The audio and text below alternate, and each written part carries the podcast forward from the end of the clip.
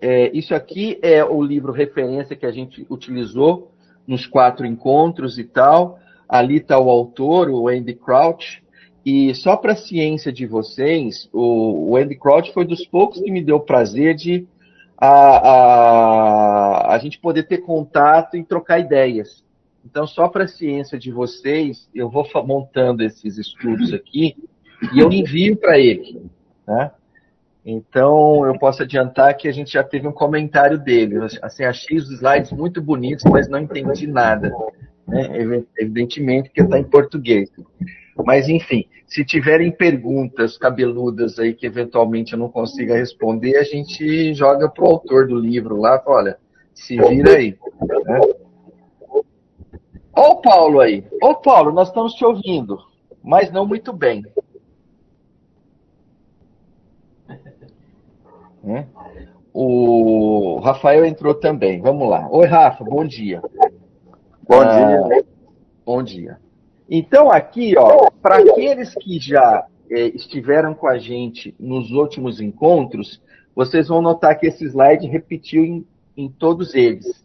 E eu acho que ele é um ponto bom, até para que a gente tem gente nova aí, é, mas o, o ponto é, a gente foi trabalhar o conceito de formados para cuidar e criar, e a gente trabalhou muito o conceito de cultura, né? E a gente chegou no final numa definição muito simples do que é cultura, né? Que cultura é o que nós fazemos do mundo, né?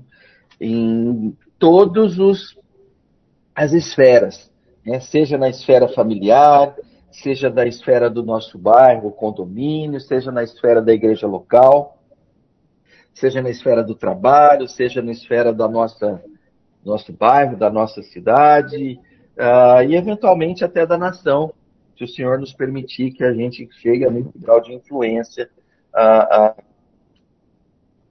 uh, com essa turmona aí que, que, que somos nós brasileiros. Mas enfim, então o que é muito importante é nesse contexto é saber como é que a gente se comporta com relação à cultura, né? E a gente tocou, principalmente no segundo encontro, e um parte do terceiro, é que quatro atitudes a gente pode ter com relação à cultura, não necessariamente é, elas estão erradas, essas posturas, mas a gente tem que tomar basicamente dois cuidados. O primeiro deles é que quando a gente tiver uma postura dessa com relação a qualquer cultura, a gente tem que ter muito cuidado, né? A gente não pode ser superficial, a gente não pode ser é, é, uh, maldoso, de certa forma, né, para com elas. E o que é muito importante nesses quatro que a gente vai tocar é que é muito bom que no final da vida, das nossas vidas, a gente não seja identificado por isso, né? Mas pelos outros dois pontos que a gente vai tratar nesse, nesse último encontro aqui. Então, a gente pode ter uma postura com relação à cultura de condená-la, de criticá-la, de copiá-la ou eventualmente de consumi-la. Né? Então a gente tratou lá no segundo encontro, como eu comentei, parte do terceiro encontro, né? É, como é que essas coisas se dão. E a gente, inclusive, colocou trechos das escrituras onde o próprio povo de Israel, ou depois a própria igreja, teve essas posturas de condenação, de crítica, de cópia e de consumo.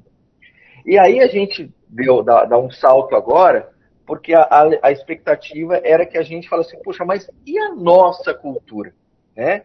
E a cultura que, de certa forma, foi criada pelo Senhor Jesus. Né? Ela é margeada, ela é, é, é na verdade, assim, a essência dela passa pelo quê? Né? Então a gente comentou num primeiro momento de que a nossa cultura é cristã, e aí a gente foi um pouco mais específico, a nossa cultura evangélica cristã das últimas décadas e tal, elas têm esses artefatos como os artefatos culturais que nos representam. A gente colocou aí, olha, as escrituras, a Bíblia em si, de fato nos representa. Até a gente discutiu um pouquinho esse aspecto de que falou assim, puxa vida, a nossa cultura, ela, esse artefato, a Bíblia em si, né, o livro em si, né, ele tem sido substituído por um outro artefato, que é o celular. Né? Então isso é uma coisa interessante, né? Algo que a, a, a, gente mostra como é que a cultura cristã ela, ela vai sendo modificada de tempos em tempos, né? Agora é muito cuidado, porque nessa modificação que ela não pode perder a sua essência. Né? E, então acho que isso é interessante. E pegamos ali é, é, é, outros dois artefatos que para nós são muito representativos, né? que é o cálice e que é o pão, que é o vinho e que é o pão. Né?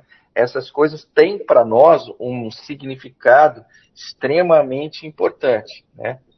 Bom, e aí a gente falou assim, bom, então vamos lá para a essência, né? Então, na essência da cultura cristã, é, e como eu tinha comentado antes, vou comentar de novo agora aqui, essa lista não é uma lista exaustiva, né? Mas é uma lista representativa daquilo que nos marca como cristãos, né? E a gente procurou colocar alguns trechos das escrituras para salientar esses quatro pontos. Então, o primeiro deles é que nós, nossa cultura cristã é marcada pela nossa fé no Senhor, pela nossa fé em Jesus Cristo. Ela é marcada também pelo nosso amor de uns para com os outros. Né? O próprio Senhor Jesus, lá em João 13, diz isso: olha, eles, aqueles que não são dos nossos, vão acabar nos conhecendo em função do amor que nós demonstramos de uns para com os outros. Né? Então, essa é uma segunda marca. Eles batem o olho, opa, ali tem um time diferente, ali tem uma cultura diferente de amor de um pelo outro.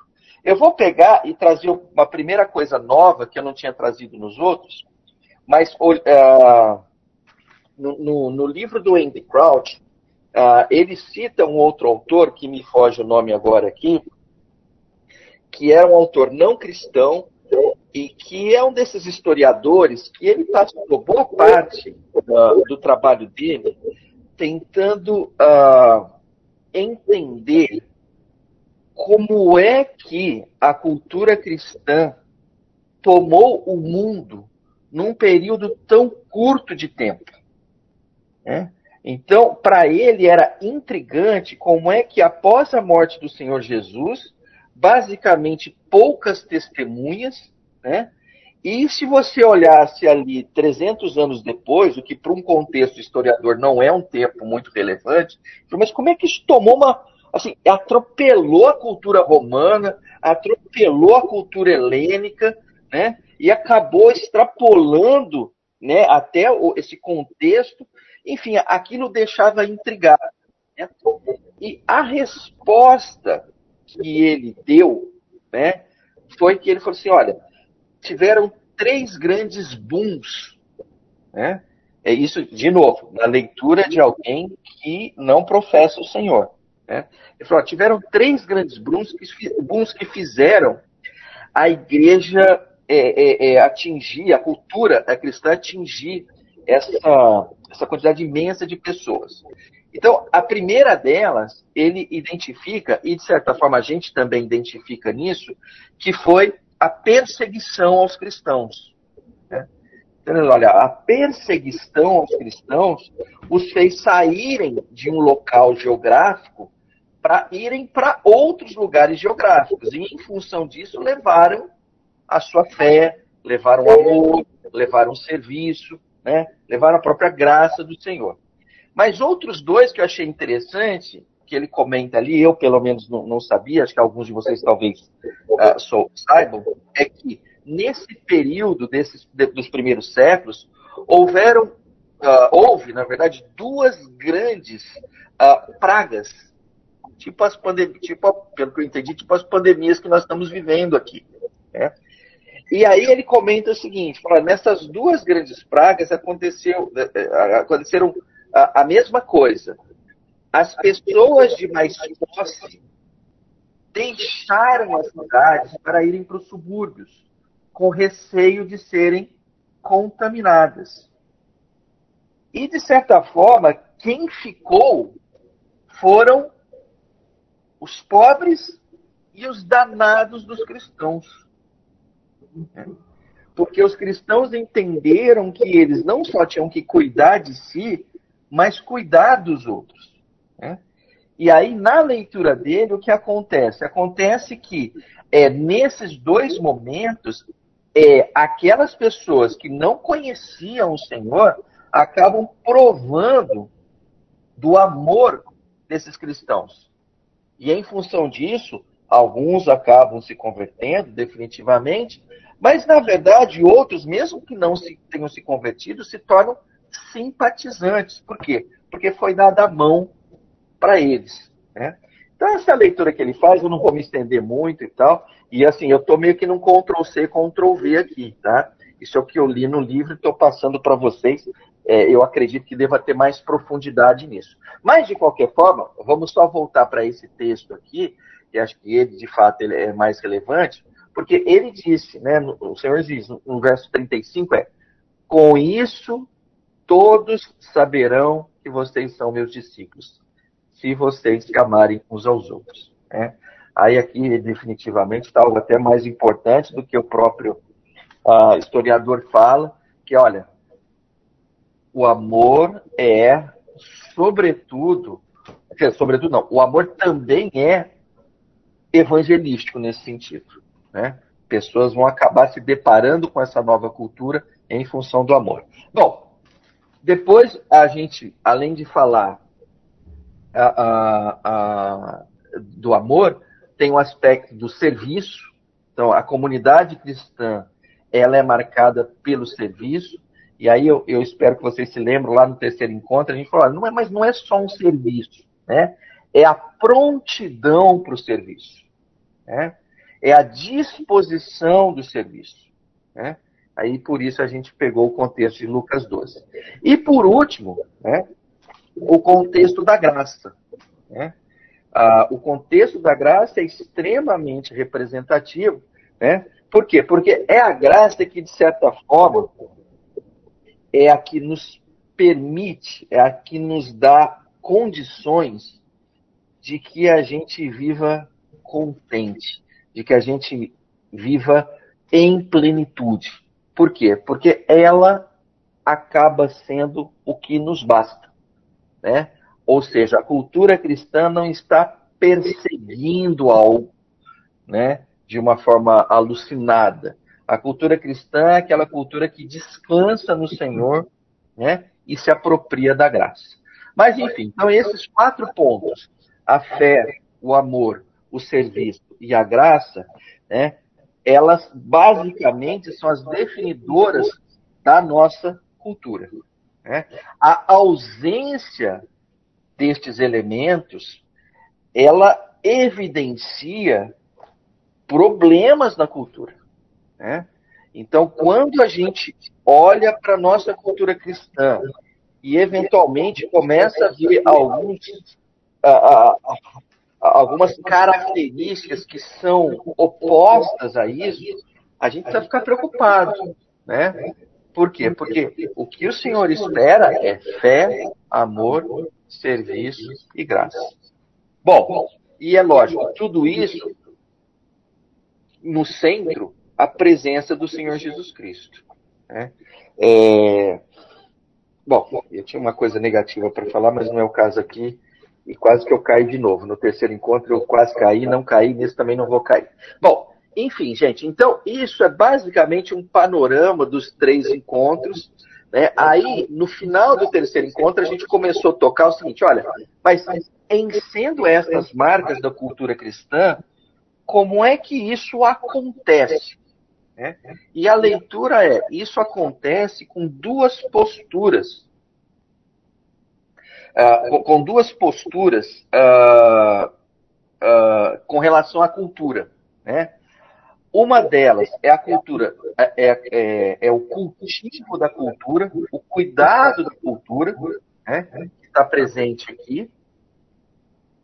Né? Ah, quando a gente lá em Gênesis fez a leitura do texto, o Senhor Deus colocou o homem no jardim do Éden para cuidar dele e cultivá-lo. Né? Aí a gente abordou o aspecto do que seria o cuidado, do que seria o cultivo, vou passar rapidamente por isso, né? E aí a gente chegou num ponto que eu não sei se vocês se lembram, mas eu fiquei a semana inteira me lembrando como é que eu derrapei aqui nessa explicação. Então eu me senti na obrigação de voltar para ela com algo mais, é, o que me parece melhor do que foi no terceiro encontro, e já aproveitar para a gente fazer o nosso primeiro exercício. Tá? Então, rapidamente, deixa eu passar por esse gráfico que está aí. Se vocês notarem, eu fiz algumas modificações. Né? Ah, mas acho que é melhor eu vir para esse. É melhor, aqui. Vamos vir para esse que acho que é mais interessante. Né? Então, olha só. É, rapidamente eu vou colocar o que está nesse gráfico aqui e eu vou levá-los né, a, a, a, considerar fazer um exercício. A gente já vai, não vai conseguir completar esse exercício aqui, mas eu acho que o que é importante é saber que seria muito importante que esse é, exercício é, fosse completado depois, que é o seguinte, né? A gente procurou colocar aqui é, uh, como é que os relacionamentos que nós temos com outras pessoas acaba uh, é, é, mexendo com essas outras pessoas a ponto de levá-la para um desses quatro quadrantes que estão aí. Né?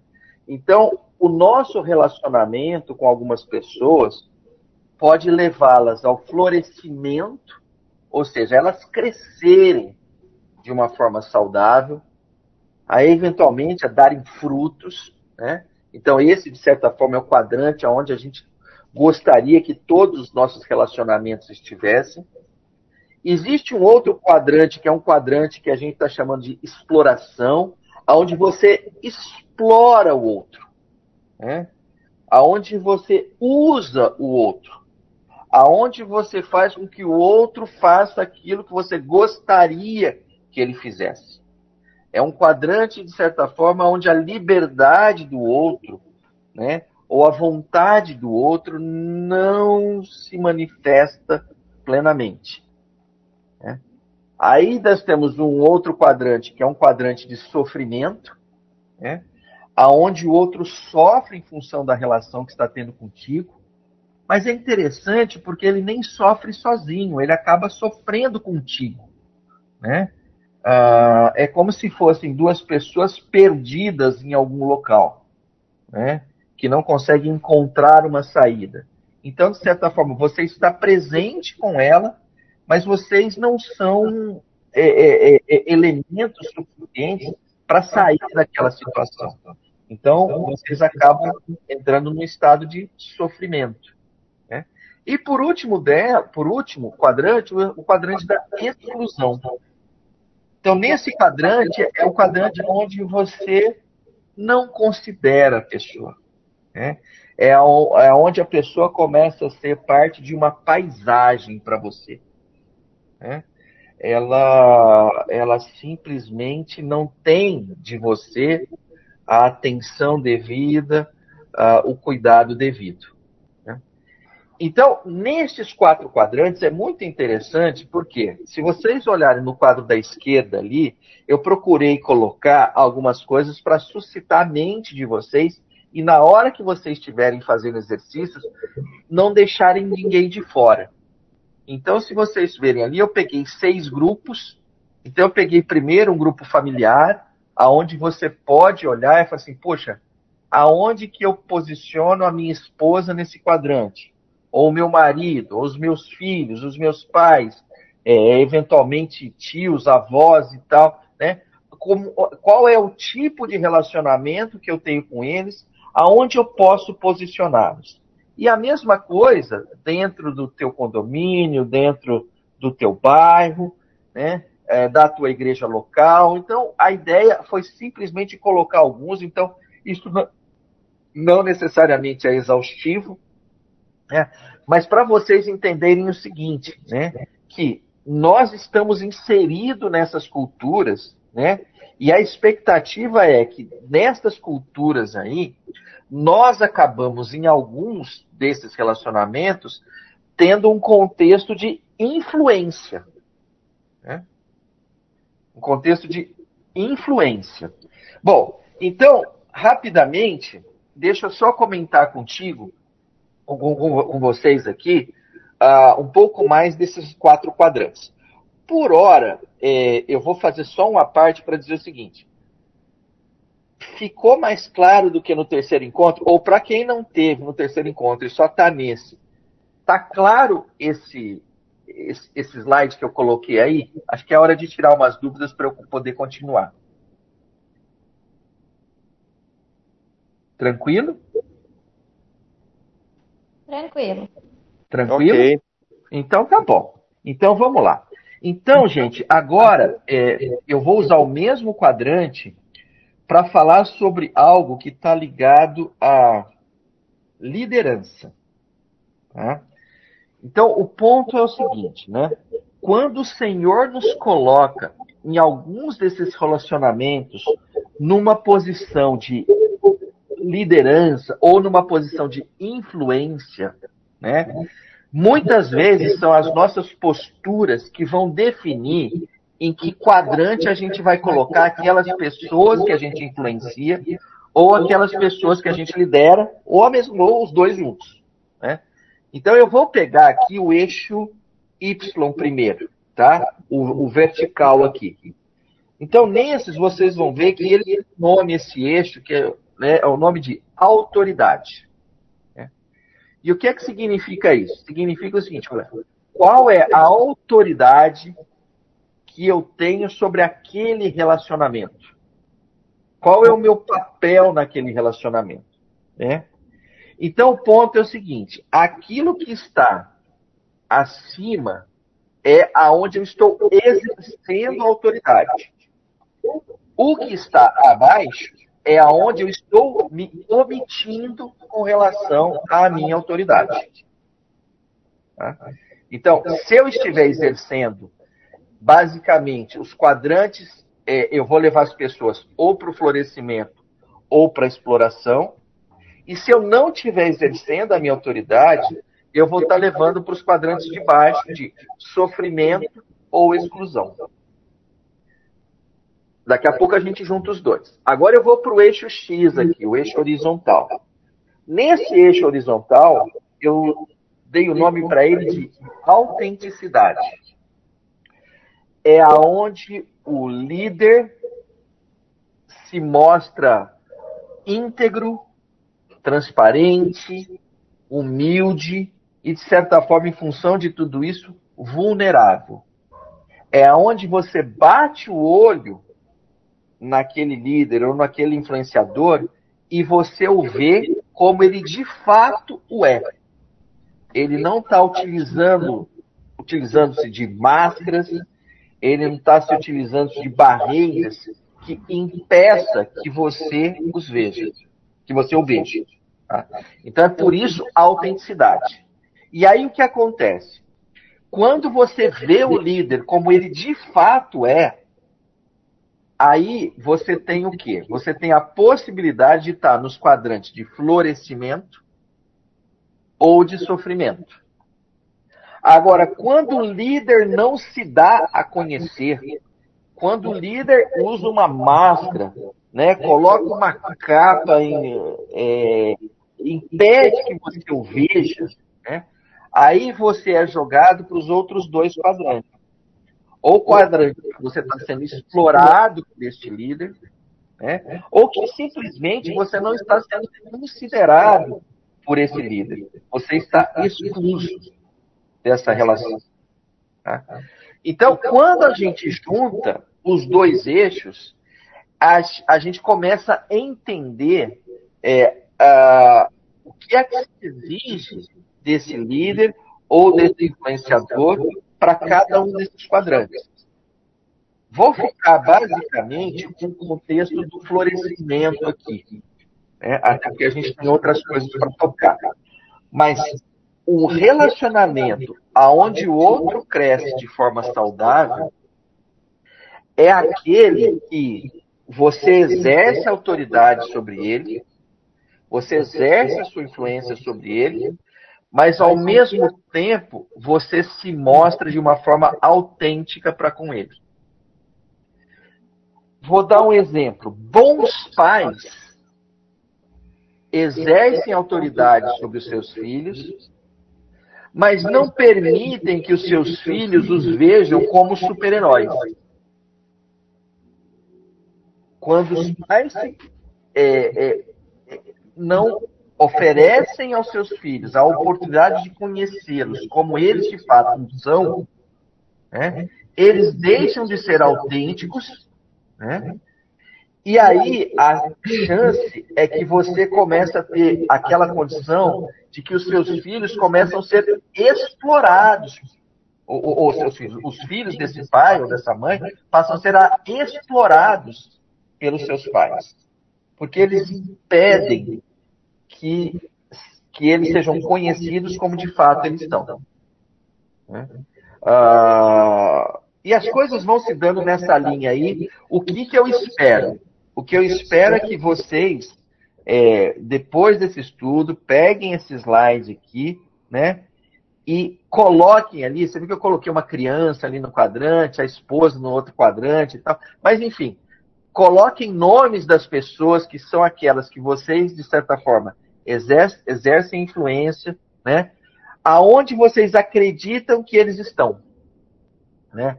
É, e é simples isso, né? É você olhar e falar assim, olha, aquela pessoa que está ao meu lado, que influencia, ela está crescendo de forma saudável? Ah, eu não consigo enxergar isso. Poxa vida, então infelizmente talvez ela esteja num desses outros três quadrantes que ela não deveria estar. Né? Então, a, a, ideia é fazer esse exercício. Tá? Ah, alguma dúvida na hora de vocês fazerem esse exercício que vocês gostariam de tirar agora?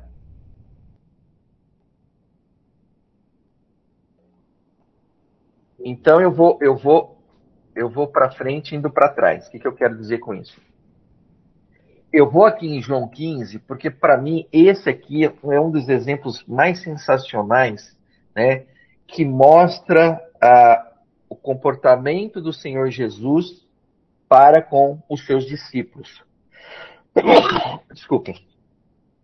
Olha só. Ah, esse trecho de João é, 15 é, para mim é, é, é extremamente revelador. Quando ele diz assim: O meu mandamento é este: amem-se uns aos outros como eu os amei. Ninguém tem maior amor do que aquele que dá a sua vida pelos seus amigos. Vocês serão meus amigos se fizerem o que eu ordeno. Já não os chamo servos, porque o servo não sabe o que o seu senhor faz. Em vez disso, eu os tenho chamado amigos, porque tudo o que ouvi de meu pai eu tornei conhecido a vocês. É. Então, quando bato o olho nesse texto aqui, eu consigo enxergar o objetivo claro do Senhor, que é fazer com que seus discípulos floresçam. Então, olha que coisa interessante. Vamos ver se a gente consegue olhar para esses dois textos e ver o aspecto de autoridade e ver o aspecto de autenticidade. Olha só, no verso 12, tem autoridade. Né? O que, que ele está dizendo? Ó, o meu mandamento é este: amem-se uns aos outros como eu os amei. Isso é uma fala de alguém que tem autoridade. A pessoa que tem autoridade, ela manda. E aqui o Senhor não está fugindo da sua autoridade. Ele falou assim, olha, eu tenho um mandamento. E o mandamento é este. Opa, está exercendo o seu papel de autoridade. Né? Agora, ao mesmo tempo, ele está se mostrando é, autêntico, ele está se mostrando até mesmo vulnerável quando ele diz o quê? Né? Eu é, é, eu os tenho chamado amigos. E olha que coisa interessante aqui, eu vou pegar o oposto disso. Né? Quando ele diz assim, ó, eu já não os chamo servos, porque o servo não sabe o que o seu senhor faz. Então, olha que coisa interessante. Né? Numa relação de mestre e servo, né? o mestre, vou pegar um exemplo. O mestre sai de casa, o servo não pergunta para onde ele vai, pergunta? Não pergunta. Né? Se ele voltar é, tarde, se ele voltar cedo, se ele voltar no outro dia, se ele voltar aí. O dia que ele voltar, do jeito que ele voltar, o servo pergunta o quê? O servo não pergunta nada. Por quê? Porque o servo nunca sabe, ou não, não é papel do servo saber o que o seu senhor faz. E aqui o senhor diz assim: não, mas comigo é diferente. Né? Comigo vocês são os meus amigos, ou seja, vocês saberão o que eu vou fazer, ou o que eu faço. Né? E se a gente olhar para o próprio ministério do Senhor Jesus Cristo, quantas coisas que ele não fez, que os seus discípulos não entenderam e perguntaram a ele, e ele não usou da figura de seu mestre, diz assim: ah, não é para vocês saberem. Muitas, em boa parte das vezes, o Senhor explicou porque ele estava buscando um relacionamento onde a amizade era o final da história. Né? Então, isso é muito interessante. Né? Isso é muito interessante. Né? E a outra coisa é aquilo que ele é, é, de mais importante que aconteceu na vida do Senhor Jesus Cristo enquanto ele esteve aqui foi o tempo de fato que ele passou ouvindo o Pai. Né? E o que, que ele diz? Olha, eu confidenciei isto a vocês. Né? Então faz parte da autenticidade de um líder confidenciar as coisas. Ser claro, ser transparente, ser vulnerável. Tá? Ah, bom, perfeito. Eu acho que isso caminhou de uma forma interessante. O, o Paulo, é, você está nos ouvindo aí? Tá, né? Beleza, tá bom. Maravilha. Ah, legal, então vamos para frente. Ó. Então, ponto aí, gente, é o seguinte. Esse é o exercício, por isso que eu falei em workshop, que eu gostaria que vocês fizessem. Mas esse eu vou pedir para vocês o seguinte: façam depois.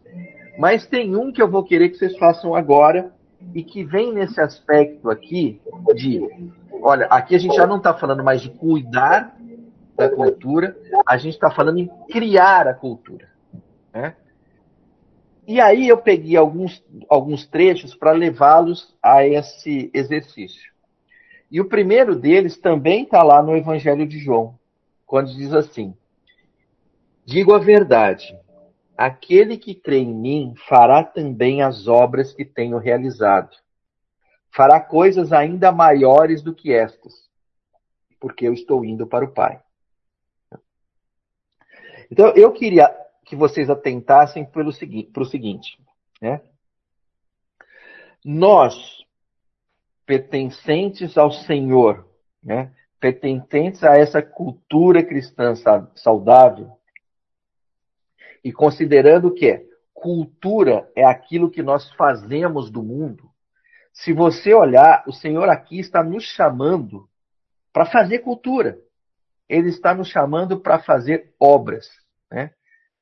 Nesse outro trecho aqui das Escrituras, tem um outro complemento que acho muito interessante aqui, quando ele diz assim, ó.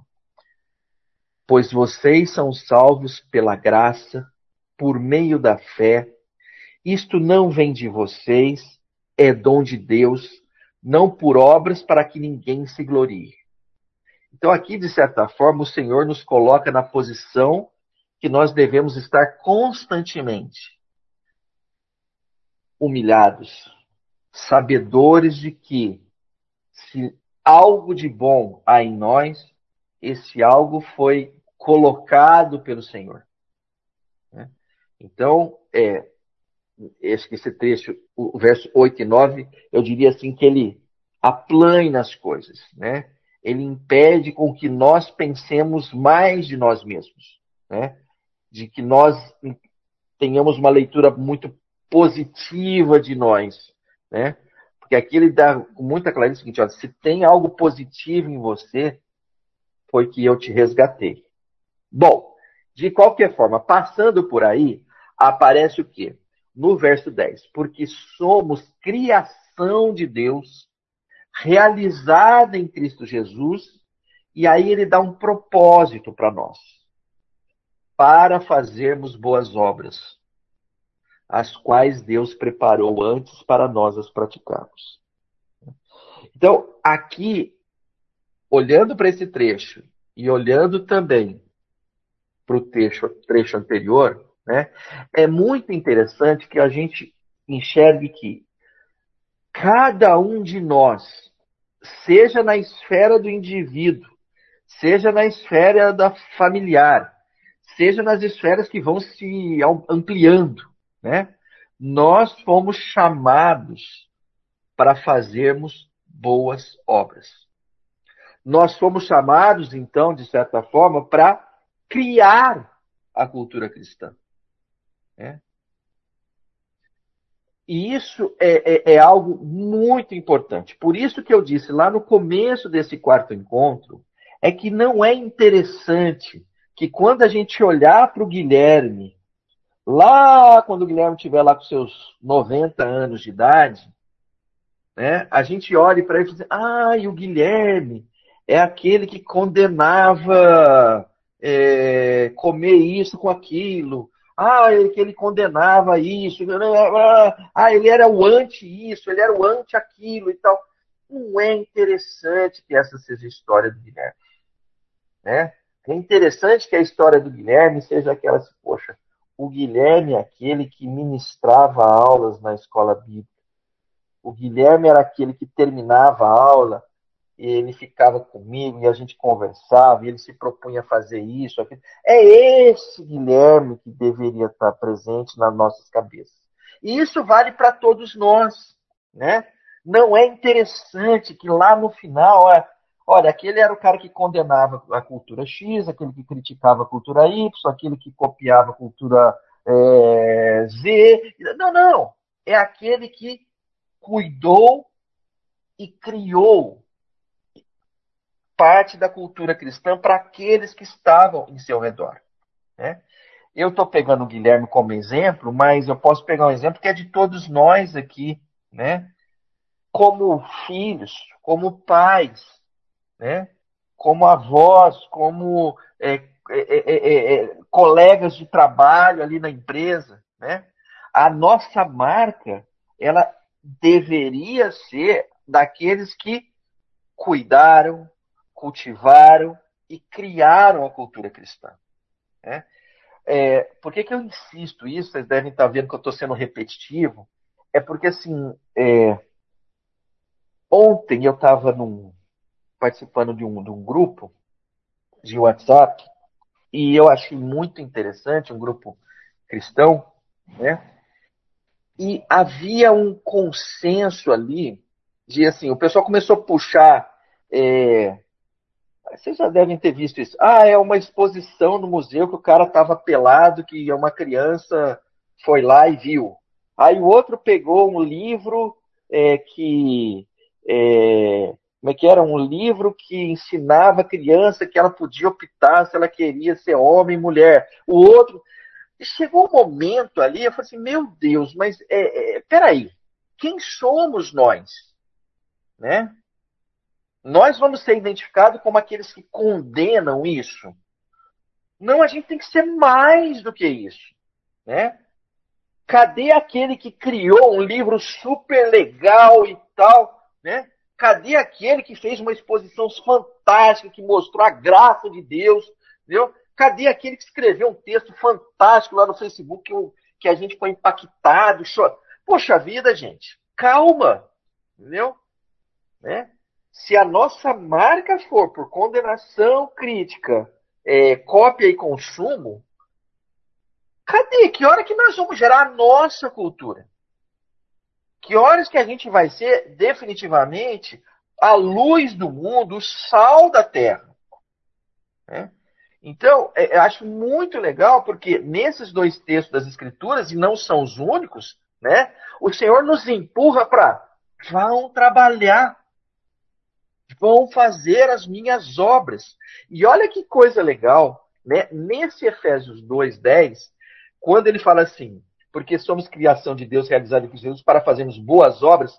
Eu acho, depois dessa vírgula que está aqui, intrigante. Ele diz assim: as quais Deus preparou antes para nós as praticarmos. falei, mas Cacilda, tem um planejamento aqui do Senhor. Né? O Senhor já pensou, já bolou em diversas obras para nós. Ele já preparou esse caminho. Vamos, temos que trilhar isso, gente. Nós temos que trilhar, nós temos que entrar nisso de cabeça. Né? Ah, mas e a condenação? Cara, é, é, me deixa para me larga para trás, entendeu? A hora que sobrar tempo, entendeu? Talvez você possa fazer alguma coisa, mas vá fazer, vá trabalhar. Então, nesse contexto aí, que eu queria pegar, eu acho, acho interessante, né, que, que a palavra obra é, no grego aparece como ergon, né? E eu acho interessante porque você vê, primeiro é 176 vezes nas escrituras. Fala, caramba, realmente parece que as escrituras estão marcadas por essa palavra, que significa o quê? Trabalho, ação, fazer alguma coisa. Né? Aí depois tem algumas coisas que eu acho interessante, né? Negócios, empregos, né? Aquilo que qualquer um se ocupa. Achei linda essa definição, né? Ou seja, as escrituras definitivamente, ela diz assim, você se converteu, olha, você não mais é um desocupado. Mesmo que você não tenha emprego, hein? Ou então assim, você se aposentou. E agora? Agora você não faz mais nada da vida. Não, o Senhor não te dá esse direito. Entendeu? Até o último dia da sua vida, o que, que você faz? Você vai se ocupar. Você vai trabalhar. Você vai ser útil. Você vai, o segundo ponto, acho interessante, né? Aquilo que se compromete a fazer. Né? Nós precisamos nos comprometer a fazer. Eu vou pegar um caso aqui, mas não posso dar o nome do santo porque denigre a, a imagem. E tenho certeza que nenhum de vocês sabe uh, uh, de quem eu vou falar. Mas teve um período que eu e a Glaucia, quando estávamos com educação de filhos, né, que volta e meia, eu não sei por que razão, chegavam ao Oswaldo o seguinte: olha, a igreja tal gostou demais das aulas e tal, e está te chamando, você e a Glaucia, para ir lá conversar com eles. Né? Ah, legal, vamos lá, né? Então, numa igreja que achei muito interessante, né? A gente chegou lá, então qual que era a lógica minha e da Glaucia? A lógica minha da Glaucia é o seguinte, olha, eu não vou ser membro dessa igreja, estou vindo aqui visitar. Então o que, que eu vou fazer? Nós vamos dar uma mini aula, entendeu? Só para mostrar um pouquinho de é, como é que a gente faz para preparar, como é que a gente ministra, como é que cria o ambiente, enfim, né? Um meio um, um um como fazer, vamos chamar assim, né? Então a gente faz meia horinha disso aí e depois a gente pega aquela liderança e fala assim, olha, e agora é o seguinte, ó, agora mãos à obra, como é que é? Quem que vai assumir isso? Quem que vai fazer e tal, papapá, porque já tem o material que eu trouxe aqui, a Glaucia abrir aqui, blá, beleza, né?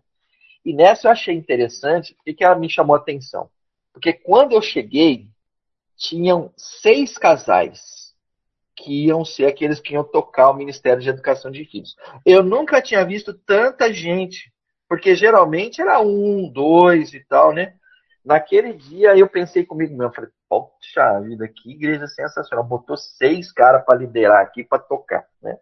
Aí ministramos lá, mini aula e tal, correu tudo bem, vieram, agradeci, nossa, muito jóia, eu falei, então, agora vamos pro... Né?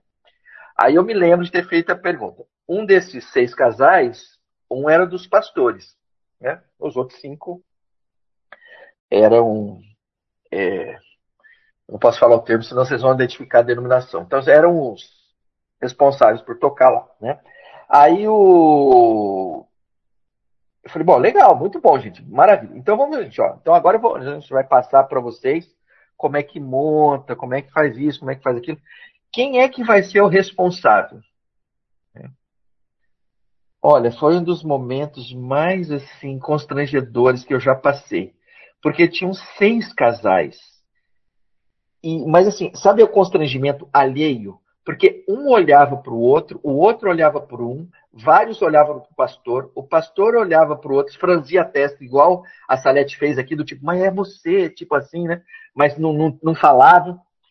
Mas foi um silêncio terrível. Né? Aí eu disse para eles, olha, fiquem tranquilos, a gente pode ficar aqui mais, acho que era uma hora e quinze, eu tinha dado meia hora, então eu falei, olha, eu posso ficar mais 45 minutos, a gente pode ficar em silêncio aqui, sem problema, mas assim, se não aparecer alguém como dono disso aqui, né, mas tudo bem, se vocês quiserem que eu, a Glaucia, a gente saia, né, para vocês ficarem mais à vontade e tal. Ô, gente, eu vou dizer uma coisa para vocês, não aconteceu absolutamente nada, e no final eles disseram o seguinte, não, nós vamos ainda, nós então nós vamos ter que fazer uma reunião aqui para a gente discutir o assunto. Eu achei sensacional. Para mim, olha, eu achei sensacional. Aí vocês devem entender o que, que aconteceu com o Ministério da Educação de Filhos nessa igreja, né? né? Já deve fazer uns oito anos. Aí, há pouco tempo atrás, eu ouvi de uma outra pessoa que fez educação de filhos conosco, que veio até nós dizendo assim: olha, a igreja tal está querendo montar um ministério de educação de filhos. Eu falei, boa sorte. Sorte. Vai, vai lá, vai lá. Né? Mas por que, que eu estou mencionando isso? Porque é o seguinte, gente, é, se a gente não se comprometer a fazer, né, se a gente não se comprometer em fazer as boas obras que o Senhor preparou para nós, né, a gente tem que analisar com muito carinho a nossa fé no Senhor. Né? a gente tem que avaliar com carinho. Tem algo muito errado. Tem alguma coisa que está muito bichada. Né? Nós não podemos né, deixar de entrar nesse desafio né, de fazer as boas obras que o Senhor preparou para cada um de nós. Né? Eu diria, inclusive, que a gente deveria acelerar esses processos. Né? É, a gente, enfim, não vou falar mais disso. Vou para frente. Né? Ah, aí eu vou para o exercício em si. Né? Ah, a Ana Elisa está aqui com a gente. Ela vai falar assim: ai, pai, de novo não. Parece que eu estou no trabalho agora. O senhor vai insistir nisso. Eu falei, Ana Elisa, Ana Elisa está liberada. Se você quiser ir embora agora, está liberada. Você já está cansado não, não, vou ficar. tá bom. Mas, enfim, o que eu quero dizer para vocês, gente, é o seguinte. Né? O processo de criar, né? o processo de fazer boas obras, né? ele passa por esse ciclo de você construir algo, depois medir para ver se esse algo funcionou. Em função dessa reflexão, você vai aprender e aí depois você faz de novo. Enfim, esse ciclo de construir, medir, aprender, construir, medir, aprender, é aquele que nós temos que entrar. Se é para os nossos filhos, que sejam para os nossos filhos. Se é para os nossos netos, que seja para os nossos netos. Se é dentro da igreja local, que seja dentro da igreja local. Se é no meu bairro, se é no meu condomínio, se é nos meus familiares. Gente, este ciclo é extremamente importante. Eu preciso saber o seguinte: estou construindo algo? Estou. Está funcionando? Tá. O que, que eu aprendi para fazer melhor? Isso. Opa, então, então é este ciclo interminável que a gente deveria entrar. Alguns entram, alguns já fazem isso intuitivamente. Por quê? Não sei por quê. Alguns já entenderam que é assim, né? E eu ouso dizer para vocês que eu, até pouco tempo eu achava que todos sabiam isso. Depois de um tempo, eu começo a notar que um ou outro parece que não sabe bem isso. Parece que não é tão intuitivo assim. Né? Então, é em função daqueles que isso não é muito intuitivo que eu vou continuar eu vou mostrar isso aqui para vocês e vou dar um exemplo, tá? Então, esse cara aqui, a minha, o meu sonho é que vocês façam depois uns, uma dúzia deles, dos mais variados tipos. Né? Esse cara é, é, é assim, primeiro, assim, primeiro que quem me conhece bem sabe que eu tenho um apreço por esse cara imenso. Ele se chama chama-se Alexander Osterwalder, é um suíço, né? É um cara que eu olho e falo, Cacilda, esse cara para mim é um gênio da administração. Como é que ele conseguiu simplificar as coisas, né? E aí apareceu um outro cara que também quem conhece, quem anda comigo sabe que eu tenho que tomar cuidado para não venerá-lo muito, chamado Steve Blank, que ele pegou esse, esse, esse modelo aqui e falou, não, eu vou fazer para uma coisa diferente. Né? Então, esses dois caras bolaram esse bloco aí de nove, quadra... no, no, nove blocos que eu vou explicar para vocês e eu tenho certeza que vocês vão entender. Só que a melhor forma de eu explicar isso para vocês é dando um exemplo, tá? E esse exemplo aqui, se for parecido com alguma coisa que o Rafael fez, não é mera coincidência, viu, Rafael? Ah, beleza. não é mera coincidência. Você fala assim, oh, Pedro, mas parece que tem a ver comigo. É, digamos assim, foi inspirado em você. Tá igual aqueles filmes, tá? Como é que é?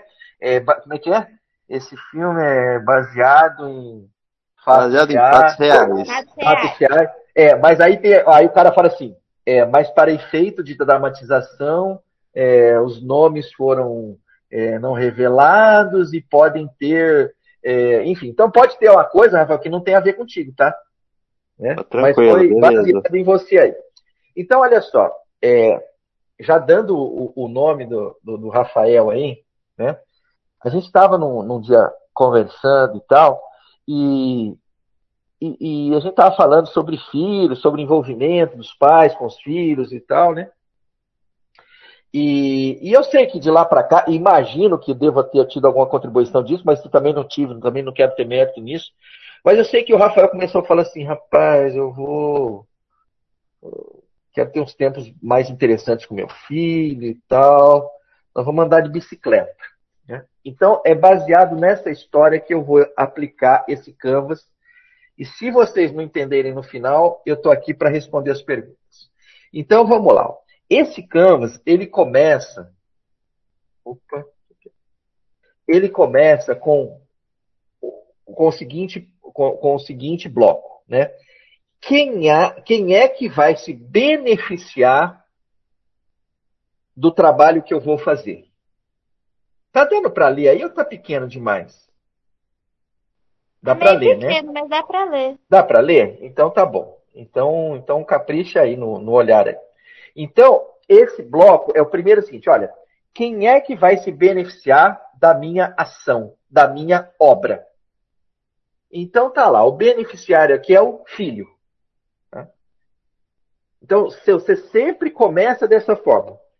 Quem é que vai ser o beneficiário da obra que eu vou fazer, que o Senhor vai me agraciar, vai me ajudar e tal? Ah, nessa aqui especificamente é o meu filho.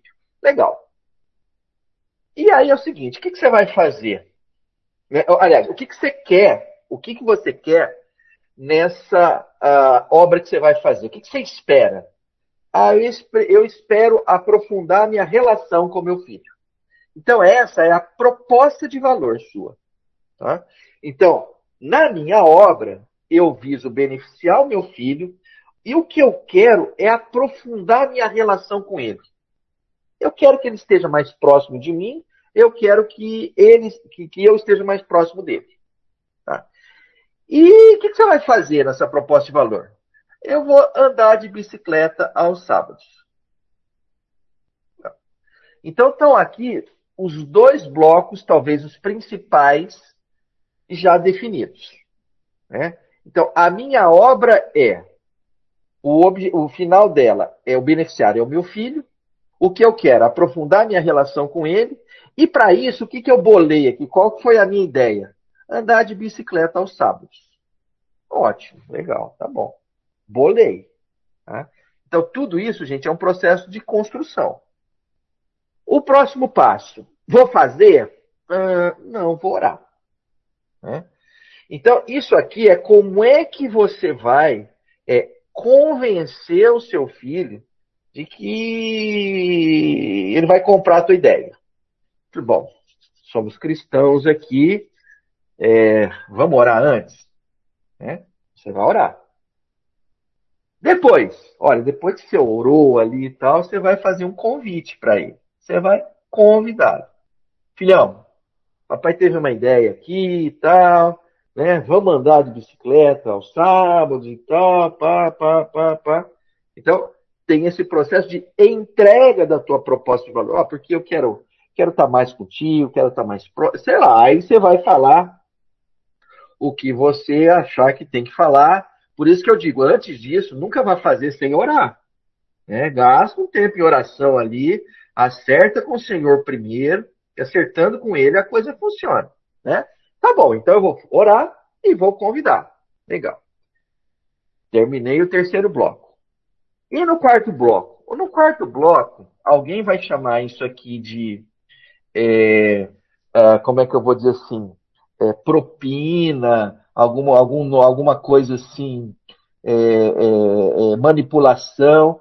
Eu não vou chamar disso, não. Eu vou chamar do seguinte: olha, é um agrado, uma recompensa que você vai dar se ele topar. Então eu botei aqui, ó, vai ter sorvete no final. Tá? Então é aquilo que você vai fazer, é, é, é assim, aquilo que você está disposto a fazer para que ele compre a ideia. Tá? Olha, ele vai, eu vou dar tal coisa, né? Sorvete no final. Bom, beleza. Aí vamos lá. O filhão falou assim, pai, tô dentro. Ah, tá dentro? Legal. Acabou? Não. Né? O próximo passo é o seguinte: nossa, ele topou. Bom, bicicletas e acessórios. Né? No passado, e eu digo assim, no meu passado, é, bicicleta seria talvez o suficiente. Hoje em dia não é mais, né? Hoje em dia tem que arrumar um capacete, uma cotoveleira, não sei o que e tal. E, e, um dia que vocês quiserem saber quais são os acessórios adequados, onde compra, quanto paga e tal, aí vocês conversam com o Rafael. Né? Ele, ele sabe tudo e mais um pouco desse negócio aí. Tá? Mas enfim, eu preciso desses recursos: bicicletas e acessórios. Legal. Só isso? Bom, na minha cabeça, só isso. Legal. Bom, e agora o que, que eu tenho que fazer? Bom, eu tenho que, que são as atividades chaves lá em cima eu tenho que planejar. O que, que é planejar? Bom, um horário. Vai ser sábado de manhã, vai ser sábado à tarde, vai ser eventualmente domingo, à tarde, enfim, né? Então eu tenho que definir o horário e tenho que definir o local. Né? Bom, então entra o aspecto de planejamento. Né? E depois entra um aspecto de, eu botei aqui, ó, organizar o dia anterior ó, talvez vai ter que dormir mais cedo, talvez vai ter que é, é, é, é já explicar para a esposa que vai estar tá fora junto com o seu filho de tal hora, tal hora, já pensar no seguinte, olha, como a gente vai voltar na hora do almoço, então, sei lá, a gente vai comer. Enfim, você tem que dar uma organizada, entendeu? Não pode sair você e seu filho igual maluco e o resto da família ficar assim, onde eles foram? Que horas voltam? Aí não sei o que. Olha, é o seguinte, né? O, aí eu botei lá, o outro bloco é fazer a esposa parceira. Né? Se a esposa não comprar ideia, né? Uh, olha, tudo que você fez aí, que já não é pouco, a chance de ir para o vinagre não é pequena. Né? Então, traga a sua esposa como parceira nessa obra. Né? E quando eu digo fundamental, fundamental, Pedro. Fundamental, Rafael? Ah, tá vendo? Ó, fundamental, né? Traz a danada junto, senão não vai rolar. Ou pode ser que role uma vez só, né? Não role nunca mais. Né? Beleza. Aí, beleza, olha, preenchemos os sete que estão ali em cima. Bom, e aí? Olha, quase toda obra ela tem um custo. Né? Então eu tenho que, bom, se eu não tenho bicicleta, se eu não tenho acessórios, ou eu vou ter que comprar, ou vou ter que alugar, ou vou ter que pedir emprestado, enfim. Né? Tem que ter a danada das bicicletas e dos acessórios. Bom, eu prometi o sorvete. Então tem que ter o um dinheiro para o sorvete. Né? Maior mico se fui dar a volta não, papai está sem dinheiro. Não, não. O seu plano já micou. Você para o dinheiro do sorvete. E a outra coisa que é essencial é, olha, é o custo de seis horas semanais. Então você tem que entender o seguinte, olha, seis horas da semana é para isso aí. Né? Talvez para o passeio em si seja três horas e meia, quatro horas, mas lembre-se, você tem que planejar, você tem que organizar, você tem que fazer isso, tem que fazer aquilo. Né? Então o custo não é só um custo financeiro. Muitas vezes o custo é um custo de horas tuas. Entender o seguinte, olha, se eu botei semanais, a minha vida foi travada toda semana, seis horas é o meu tempo com ele. Bom, e no final das contas, ninguém faz isso de bobeira. Né? O que, que eu espero conquistar? Né? Ah, eu espero que nessa aí aconteçam bons papos, que a gente tenha conversas gostosas, agradáveis, né? Um clima descontraído, maravilha. O que mais você espera? Ah, eu espero criar memórias, né? Eu espero que lá na frente meu filho vai olhar e vai assim, puxa pai, que legal o tempo que a gente fazia isso. Né? Nossa, eu tenho tremenda recordação. Nossa, eu vou fazer isso com os meus filhos também. É. Em última instância, pô, eu sou muito espiritual e deveria ser mesmo. Eu vou usar isso como um espaço para eu poder estar tá orando e louvando com Ele. Né? Então, rapidamente, eu passei para vocês um exemplo de como é que você constrói isso. Né? E por que é que isso é importante? Né? Porque alguma coisa acontece com as nossas vidas hoje. Aí eu não sei dizer se é o Netflix, eu não sei se é dizer que, é o maledeto do chefe que te dá muito mais trabalho que você consegue é, dar conta.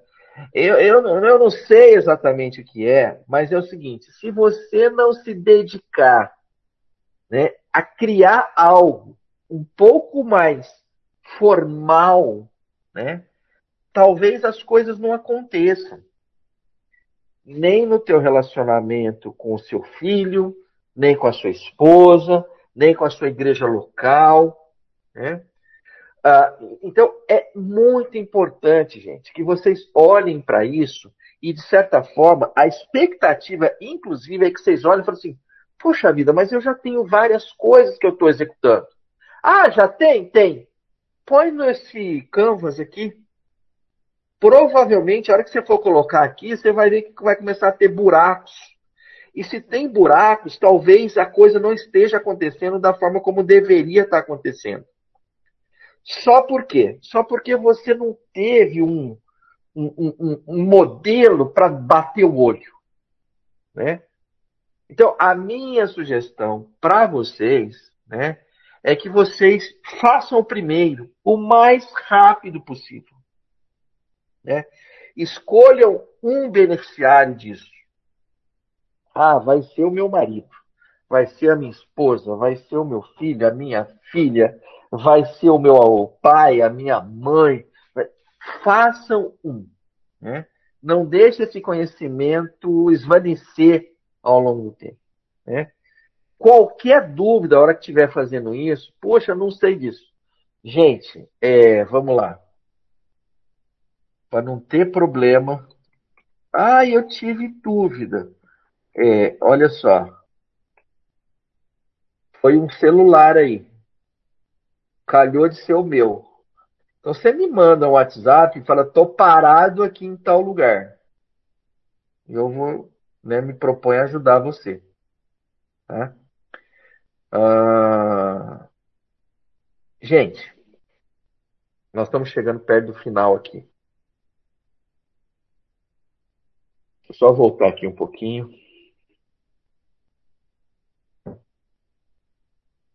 E eu queria fechar com isso. Né? Se vocês me permitirem, eu quero fazer uma, uma refeitura do texto aqui para ele ficar mais voltado para nós aqui. Nós fomos salvos pela graça, por meio da fé. Isso não veio da gente. Isso foi um presente que Deus nos concedeu. Não pelo que a gente viesse a fazer, para que nenhum de nós se exaltasse ou se achasse, porque nós somos criaturas, nós fomos feitos criaturas de Deus por Deus. Nós fomos completados em Cristo Jesus para que a gente faça boas obras né? com intensidade, porque é com intensidade que o Senhor as preparou para que nós as realizássemos. A gente precisa botar isso na cabeça. Né? A gente precisa fazer com que essa cultura cristã ela seja a marca nas nossas famílias, seja a marca na nossa rua, seja a marca na nossa igreja local, seja a marca em todo e qualquer momento quando a gente adentrar os nossos trabalhos. Né? As pessoas precisam olhar para nós e dizer, esses caras criam coisas maravilhosas. Né? Quando eu digo coisas maravilhosas, aí eu vou pegar o outro trecho, quando o Senhor diz, né? Eu sei que isso aqui é sempre polêmico, eu não vou entrar nessa polêmica, né? Mas quando o Senhor diz assim, fará coisas ainda maiores do que essas, porque eu estou indo para o Pai, eu não quero ficar no maiores que essa, no aspecto de comparação com aquilo que o Senhor Jesus fez. Eu só queria dizer o seguinte: aquilo que o Senhor fez foi grandioso demais. E Ele nos está chamando para algo tão grandioso como aquilo que Ele fez. Então, vamos remir o tempo. Vamos acordar mais cedo. Vamos dormir menos se for o caso. Né? Vamos fazer os trocentos desses canvas aí. Vamos começar a entrar nesse ciclo de construir, medir, aprender, construir, medir, aprender. Né? Vamos nos mostrar é, como o Senhor espera né, que aqueles que vivem sacrificialmente, aqueles que não descansam é, é, é, é de uma forma blazer, de uma forma inadequada. Né? Então, eu, eu, a minha esperança, a minha expectativa é que nós é, é, criemos, né? que nós cuidemos dessa cultura maravilhosa que o Senhor nos concedeu, né? e que o Senhor nos capacite a criar muitas coisas para a glória dele. Uh, Fernanda, pode falar. Pedro, queria fazer, eu acho que um pouco da a chave dessa, desse último versículo de João é quando Jesus fala, porque eu estou indo para o Pai. Quando ele vai para o Pai, porque ele foi para o Pai, ele pôde nos, nos enviou o Espírito, né? Eu acho que estar atento Ótimo. ao Espírito, uhum. colocar à disposição, uhum. Porque as obras já foram preparadas por ele. Uhum. É verdade, é verdade, verdade, verdade. A gente não é. está atento ao Espírito. Acho que o relacionamento uhum. com Deus, esse tempo em oração, nos colocar à disposição, é. estar atento é. ao que o Espírito nos fala, que é. a gente poder Ótimo. as obras. O, o Fernanda, eu vou usar isso que você é, colocou para dar um, um cheque nessa galera toda né? O que é que vocês fazem para ficarem mais atentos ao que o Espírito fala? Está aberta essa pergunta para vocês. Ajuda a gente a responder. O que é que vocês fazem para estar mais atentos ao que o Espírito fala? Vai lá.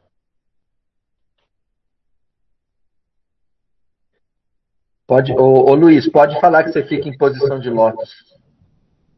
Uma coisa, Pedro, é, é, desligar um pouco das coisas do mundo, televisão, ah. celular, notícias de política, é, pandemia, etc., porque isso daí ocupa tanto a nossa mente, né? É, isso é importante. Bom, bom, gostei. Tá. Mais, mais. Então, já que vocês estão quietinhos, deixa eu falar algumas coisas que eu tenho certeza não, que acontecem com não, vocês. É, ah, é? Vai, vai, não, vai. Acho que, eu acho que essa pergunta foi muito pertinente. Eu acho que todo mundo uhum. sabe. Eu acho que muitas aqui das pessoas, né, todos sabem o que precisam fazer, mas talvez não estejam fazendo também. Acho que esse é um bom ponto. Eu me incluo assim nesse ponto aí que eu eu confesso que sei muito o que tem que fazer, mas não tenho dedicado pontos aí, dedicado tempo aí nessa. Tá à disposição do espírito aí. Tá, beleza. O mais, mais. Vem mais alguma coisa? Então deixa eu compartilhar algumas coisas aqui com vocês. Eu acho que assim, o que eu vou falar aqui, vocês vão falar assim, mas cara, isso já aconteceu comigo também. Vamos lá. Se a gente acorda de manhã, né?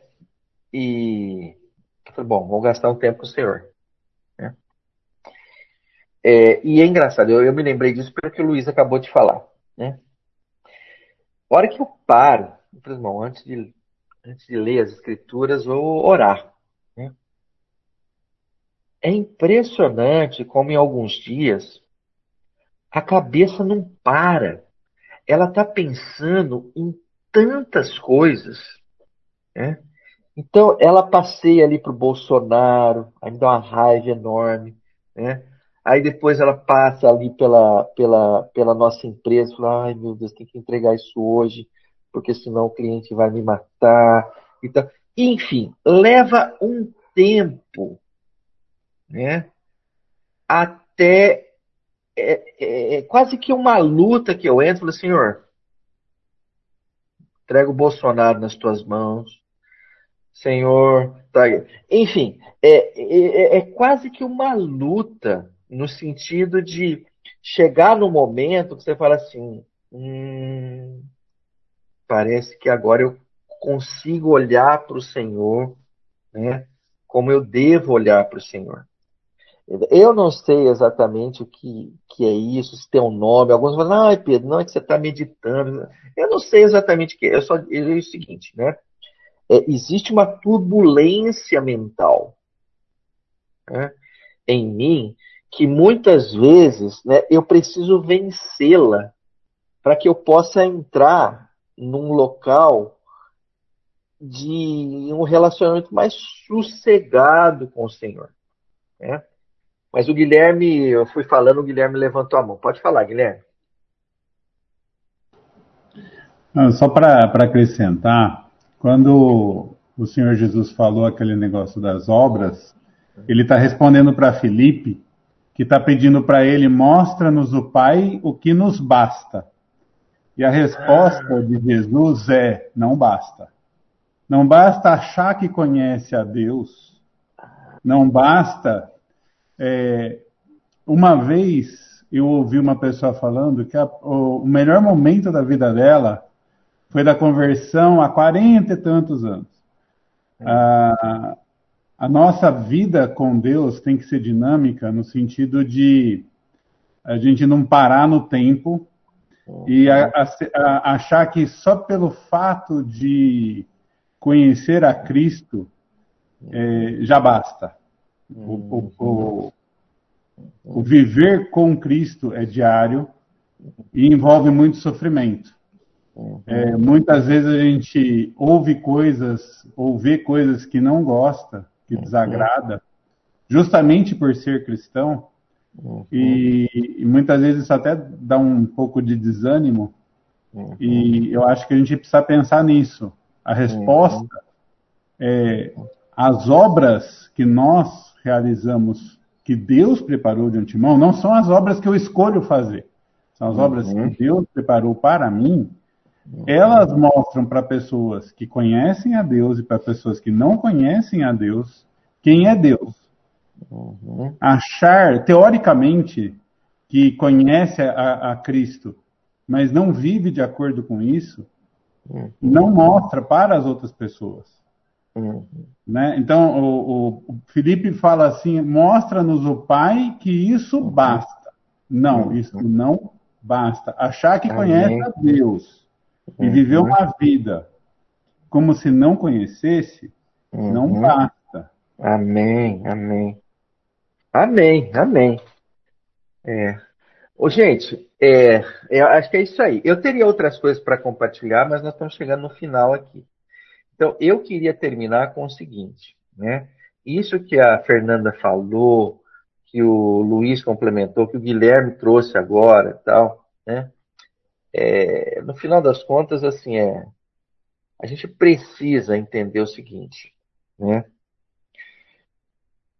Nós não podemos ser identificados como cristãos resmungões ou cristãos saudosistas. Né?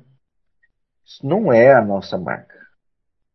A nossa marca é aquele cristão que está dia a dia vivendo uma vida extremamente sacrificial, se entregando ao Senhor e se entregando àqueles que estão próximos a nós. Né? É, e nesse sentido, o que eu queria é, é, é, é terminar dessa forma é assim: quando o Senhor dá é assim, o Senhor dá uma tremenda uma dica para gente das obras, quando Ele resume a lei e os profetas. Quando ele chega, olha, amar o Senhor sobre todas as coisas, né? amar ao próximo como a ti mesmo. Né? Se as nossas obras estão alinhadas com isto, né? existe uma chance absurda delas estarem é, é, corretas. Né? Ao mesmo tempo que se estas obras estão centralizadas em nós, né? é, de uma forma egoísta, tem uma chance enorme de não serem essas a que o Senhor gostaria que nós estivéssemos realizando. Né? Então eu queria terminar com esse contexto desse filtro. Né? Agora, queria dizer também o seguinte, né? aí é um, é um. Eu vou terminar com esse. com uma coisa pode ser um pouco polêmica, né? mas é a minha vida. Né? Às vezes, eu não tenho a convicção devida de que é aquela obra. E a minha postura é: Senhor, parece que é. Eu vou fazer. Se não for, o Senhor me avisa e eu paro. E isso talvez seja uma coisa muito pessoal minha, né? e talvez esteja em cima de eu ter visto muitas pessoas que estão há 40 anos pensando qual é a obra e não fizeram nada até agora. Né? Então, o Guilherme levantou a mão. Eu vou falar assim: Guilherme, você tem 15 segundos, depois você ora por nós e nós vamos terminar aqui. Pode ser? Só para falar também que a gente, por começar alguma obra na igreja, a gente não pode se prender a essa obra como se ela fosse para o resto da vida. Eu quero dar o meu testemunho de ter trabalhado para uma certa obra durante 10 anos uhum. e chegar no momento e, e, e, falar para os líderes da igreja: uhum. não é mais minha praia. Uhum. Eu servi 10 anos num certo ministério Uhum. E chegou num ponto de falar assim: se eu continuar fazendo, uhum. já não vai ser obra de Deus. Uhum. Já não vai ser nem obra minha. É. Porque eu vou estar fazendo é, pela própria força e contra uhum. um, um, certo momento. Eu estou falando do uhum. teatro da, da escola de, sim, sim. de férias, do, do programa sim. de férias. Uhum. Então, a, a, gente reconhecer isso, que uhum. existe a, a hora, o tempo em que a gente uhum. serve e o tempo que já não serve Amém. mais. Amém. Bom, Amém. Vamos orar? Vamos. Pai amado, nós te agradecemos por esse tempo que o Senhor usou Pedrinho e todos nós aqui para compartilharmos da tua mensagem e buscarmos viver segundo o Espírito, buscando ser exemplos para o mundo, Pai, numa situação que está tão difícil que o Senhor nos use na vida de outras pessoas para levar, sobretudo, o evangelho do amor, do serviço, da graça, da fé, e não da lei, e não daquilo que afasta as pessoas de ti, ó Pai. Mas que as pessoas busquem viver uma vida pela palavra e pelo Espírito. Eu agradeço a Ti, ó Pai, pela nossa igreja. Eu agradeço pela salvação e pela santificação que o Senhor nos dá a cada dia. Ó Pai, que o Senhor nos conduza nesses tempos e que busquemos, ó Pai, viver de acordo com a tua palavra e o teu espírito e com nada além disso. Agradeço pela vida de cada um aqui, pela família do Pedrinho e desejo, ó Pai, que sejamos transformados por ti a cada dia para a honra e glória do Senhor. Em nome de Jesus que eu oro. Amém.